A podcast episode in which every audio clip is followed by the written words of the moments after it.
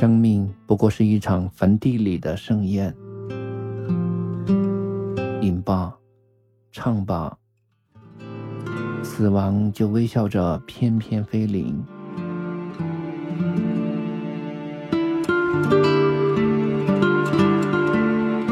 当青春的容颜在镜中老去，还有谁会想起那些最初的温柔和疼痛？成都，今夜请将我遗忘。四川方言版，作者：慕容雪村，播讲：梧桐。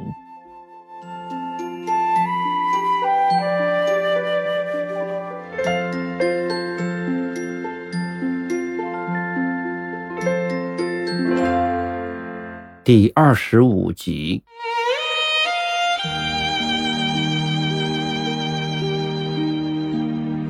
二十辆帕萨特顺利开到分局大院。根据王大头的要求，每辆车都喷了蓝漆，装上最好的警灯警笛，车窗雨刮前后灯，辫子上的东西毫无破绽。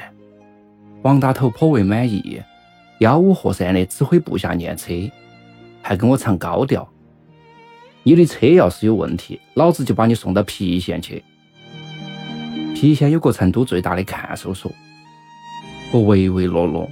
像见了皇军一样的点头哈腰，哪里哪里，不敢不敢，心头却想：看老子晚上咋个收拾你龟儿子！晚上约好了在八国布衣吃饭，地方是我选的。这儿的老板是个文化名人，李亮仰慕已久，正好给他个机会一清方泽，否则他一定不肯出来。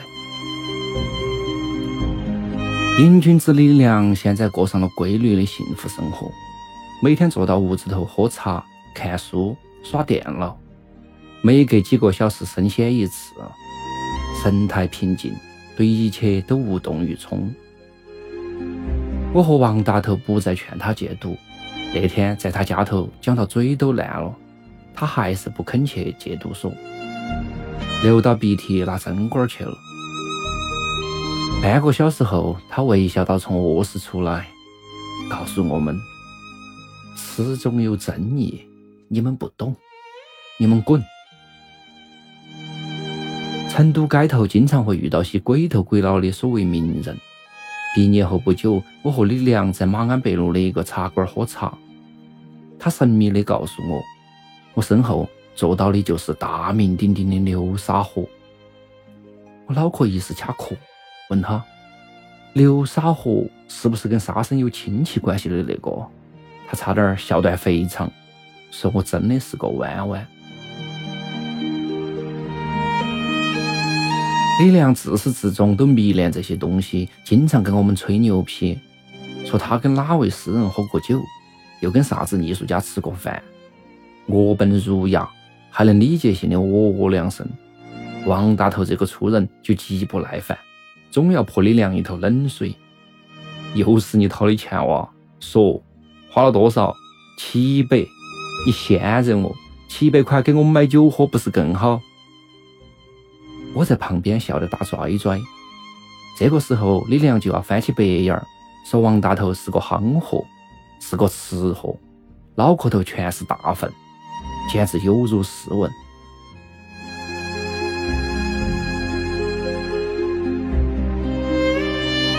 李良又瘦了一些，脸色发白，不过精神还好。他戒了酒，也不大说话，一晚上都默默的听我和王大头谈生意。只有酒楼老板过来打招呼的时候，他脸上才出现一点血色。讨论了半天成都的文艺界现状，王大头听得直打瞌睡。饭还没有吃完，李良就坐到那儿哈欠连天，金鼻涕直流到嘴头。眼中黯淡无光。我问他来事了，他不答话，摇摇晃晃的拿起皮包，一歪一歪的走进卫生间。王大头看了我一眼，叹口气，低下头去。我狠狠地咬到筷子头儿，想李良算是真的完了。九四年，我和李良一起坐火车回成都。正好碰上民工些会川，两个又黑又脏的壮汉儿坐到我们的位置上头嗑瓜子，弄得到处都脏兮兮的。我上去要求他们让座，他们不但不听，还骂骂咧咧的。我一时火气，掏出王大头送给我的蒙古菜刀，就要砍他们。我当时的表情就像潘金莲看到嫪毐，又色情又恐怖。那两个家伙看到我一副二百五的样子，估计不该欺负，悻悻而去。坐下后，我向李良介绍牛逼的心得：宁可被人打死，不能被人吓死。他说：“打死也好，吓死也好，都是死到别个手头，算不得真牛逼。大丈夫应该自己主宰生死，与其被杀。”不如自搏。看到李良摇摇欲坠的背影，我心头毛毛躁躁的难受。如果他现在死了，我该咋个评价他的一生？王大头有意无意的提起白天练车的事，我恍然大悟，掏出一个信封递给他，那是一万四千块。大头狼顾一圈，迅疾无伦的用前蹄捏了一下。像做作业一样的装到包包头，一张胖脸顿时如鲜花绽放，拜佛一样的看到我。这单买卖做得很顺手，二十架车，每架差价一千七，除了给他的，我还剩下两万块。我假把意思的要分给我姐一半，被他斥责一顿，说你把自己的事打理好，要让妈老汉儿操心，就算对得起我了。小外甥嘟嘟的在旁边帮腔，说：“舅舅最不乖了，老是惹外婆生气。”我给了他一巴掌，感觉脸上热辣辣的。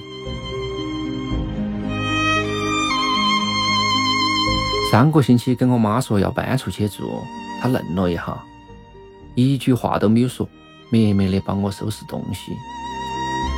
我有点过意不去，跟她解释说，最近工作忙。天天加班，所以想离公司近一点儿。他叹了一口气，说：“你也那么大了，啥子事自己拿主意嘛，平平安安的就好了。”我走出楼门，抬头看了一眼，发现老太太正站到阳台上，眼泪汪汪的望到我，让我心酸不已。我第一年高考落榜，老汉儿非常生气，掰起一条腿骂我，说我光晓得鬼混，是个没得出息的货，还拿我跟王叔叔家的儿子比，说你看看人家王东，跟你一个学校，一样的年纪，别个就能考上北大。我本来就郁闷，听到这话更是火冒三丈，跟他讨论遗传基因的问题。你咋个不说人家王叔是副厅长呢？我没得出息，全是跟你学的。他气得眼睛都红了，上来就是一个耳光，打得我脑壳嗡嗡作响。我妈赶紧拖到老汉儿妄图再度行凶的手，谴责他擅自动用武力。他不说还好，这一说惹翻了我一肚子的委屈，哇的一声哭了出来，拉开门就往外前跑。心想，我这回走了，就再也不回来了。我那年十七岁，对生活一片茫然，不晓得家对我意味到啥子。十年之后，我晓得了家里全部含义，但还是要替他大包小包，再次离开。我租来的房子空空如也，没得电视，没得音响。只有一张大而无当的床，我总是熬到很晚才回来。有时候想想，家其实就是个睡觉的地方。文人骚客们说它是避风港，是啥子舔伤口的小窝，都他妈的胡扯。估计说这个话的人，脑壳刚刚遭门夹过。陪你睡觉的人，可能随时会变心。只有床，美美的让你躺，让你靠。我的窗口正对到马路，每天凌晨都会被轰轰的车声吵醒。外乡人怀到希望走进成都，而我这个成都人却总是在他们的脚步声中做到噩梦。从重庆回来的路上，我拨通了赵月的手机，他冷冰冰的问我啥子事。我说我想你，回去看看你好不好？他支支吾吾的拒绝，好像说话很不方便。我心头一动，酸溜溜的问他：“杨涛是不是跟你在一起？”他没有说话，沉默了大约半分钟，无声无息的挂了机。我再拨过去，就听到提示音：“应拨的用户已关机，请稍后再拨。”我心头空落落的，摇晃到走进卫生间，站到镜子前，正悟的看到自己，那里面的陈重又老又丑，像一块破抹布。这个时候，大巴车转了一个弯，我一个没有站稳，哐的撞到墙上，眼那会儿再也忍不住，泪流满面。耳边响起赵月骂我的话：“你就是堆垃圾。”你是垃圾。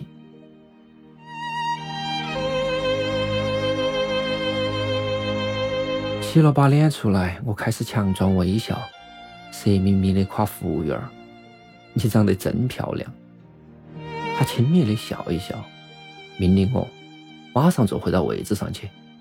成都就要到了，回家跟你老婆说去嘛。我说我老婆早死了，一车的人都抬起头来。望到我，我有点厌恶这个城市了。把李良送回家后，我和王大头坐到河边坐了一会儿，说起往事都有点伤感。我说我可能过几个月就要走了，我们老板儿一直想调我去上海。大头憋屈到一张胖脸，光抽烟不说话。稀疏的灯光下，府南河在我们身边转了个圈。无言东流，这条被成都人视为母亲的河流，淹没了人间的悲欢离合，汇合了亿万个沉重赵月们的欢笑和泪水，浩浩荡荡流进大海，就像啥事都没有发生过。大头用力的踩灭烟头儿，说：“走嘛，太晚了，再不回去，张兰兰又该吃安眠药了。”去年十月份，我带客户去黄龙溪玩，顺便喊上王大头。他那阵子正在跟老婆闹别扭，没有请假就擅自旷工，还狗胆包天的关了手机。我们在黄龙豪赌了三天，大头赢了一万七千多。获胜之后心情大好，晚上叫了个女人进房，炮声隆隆，声闻数里，内江的望雨甚是敬仰。跟我说：“你同学真生猛，楼都快被他震垮了。”王某回家后，可能是公粮人脚不足，张兰兰大起疑心，用尽各种酷刑审问他，据说还动用了电棍等警用器械。大头被逼无奈，奋起反击，把老婆铐在床头三个小时。获释后的王张氏悲愤交加，一口气吞了一百片安眠药。还留下遗嘱问候王大头的十八代祖宗，说做鬼也要扭到你。为这个事，我几个月都不敢去他家。我递给他一支中华，说：“你现任办办的，老子在征求你的意见，你放个屁好不好？”大头点上烟，说：“你去不去上海都一样。”不是环境的问题，你的狗脾气不改，走到哪儿都不会开心。停了一下，他深深的望我一眼，问我：“你晓得我为啥子一直看赵月不顺眼？”我说：“为啥子？”他嗫嚅了半天，突然提高了声音说：“反正你们都离了，我就全跟你说嘛。”我亲手抓到他跟一个男的开房。我脑袋嗡了一下子，张大了嘴，说不出话来。大头抛下烟头，背对到我走开，一边走一边说：“他还说，只要我不跟你说，让他干啥子都行。”一直到回了出租屋，我都没有反过味来，百感交集，真比吃了只苍蝇儿还要恶心。大头的话始终回荡在耳边。他还说，只要我不跟你说，让他干啥子都行。他还说，只要我不跟你说，让他干啥子都行。他还说，只要我不跟你说，让他干啥子都行。大头的话浇灭了我最后一点幻想。本来我心头有个想法，不管赵月咋个瞎闹，总有一天他会回来我身边的。何况事出有因，我也不是啥子好东西。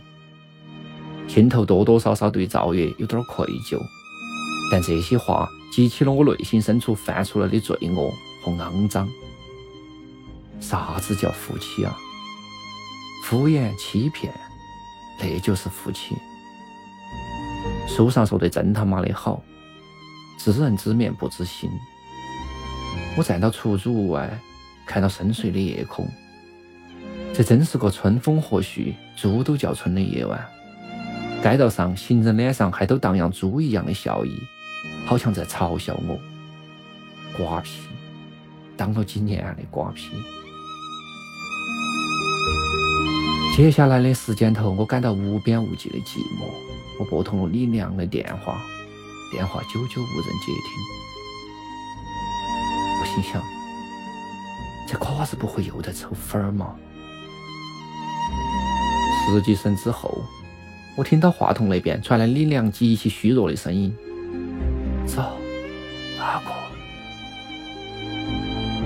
又来事了。”那边又是半天没的声音。许久之后，传来一声压得极低的抽泣：“你妈的，你倒是说话呀！”你出来，我跟你说加州花园零八六号包房，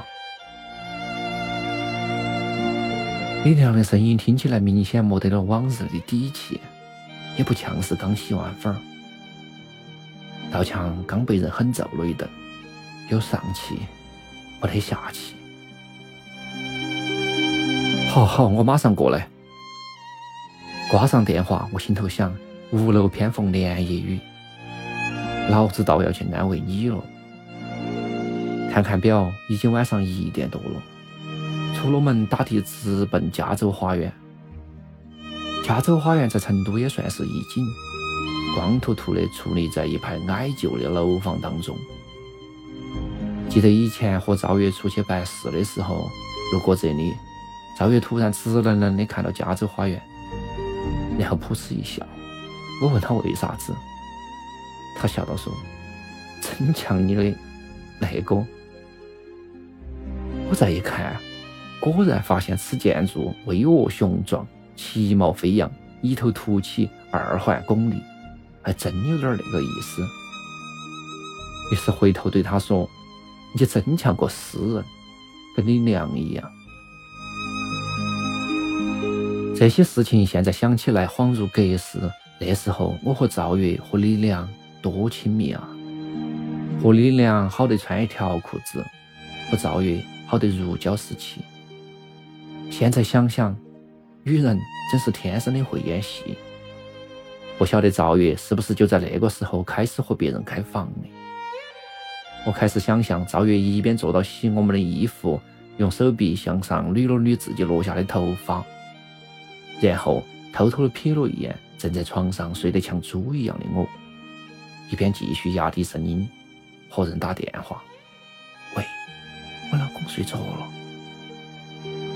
想到他和另一个男人赤条条的躺到床上，看到王大头满脸通红、惊慌失措的样子，你千万不要告诉陈总，你让我干啥子都行。他的眼神就像十几年前那个夜晚，我和王大头救他的时候一样，惶惶不安，始料不及。也想起了叶梅，想起了李良对我态度的改变，变得像温开水一样，不冷不热。究竟是从啥子时候开始的？究竟是啥子使我们发生了这么大的变化？我们泛黄的记忆头，哪个在哭泣？哪个在失落？哪个又在嚣张？这样想下去，最后连那句老掉牙的歌词都被我们想到了。究竟是我们搞了世界，还是世界搞了我们？我闭上眼睛，小罗一号的赵月怯生生地站到我的身后，对着李良说：“你好。”小罗一号的李良暧昧地对我眨了眨眼，对赵月伸出手：“你好。”那天下午，金色的阳光如此新鲜地在他们的脸上荡漾，如此真实清晰，历历在目，就像是昨天的事。我吐出一口浊气，眼角刚准备试一下点点题的时候，的士司机的声音突然响起来：“到了。”我进去的时候，看到李良躺到包房的地上，五十多个平方的豪华房间就他一个人，分外扎么。他的头发湿乎乎的，桌面上的轩尼诗科罗拉倒了一桌，一塌糊涂。桌面上溢出的酒水滴滴答答的往下流，鲜红的液体流到他的头上、衣服上，到处都是。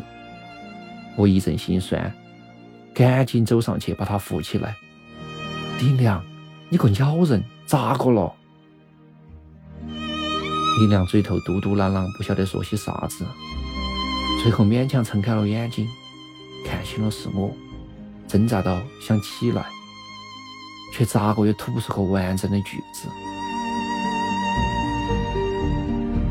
李良的酒量挺好，我印象中看李良就醉过两次，一次是他和泰山分手，一次是在毕业的时候。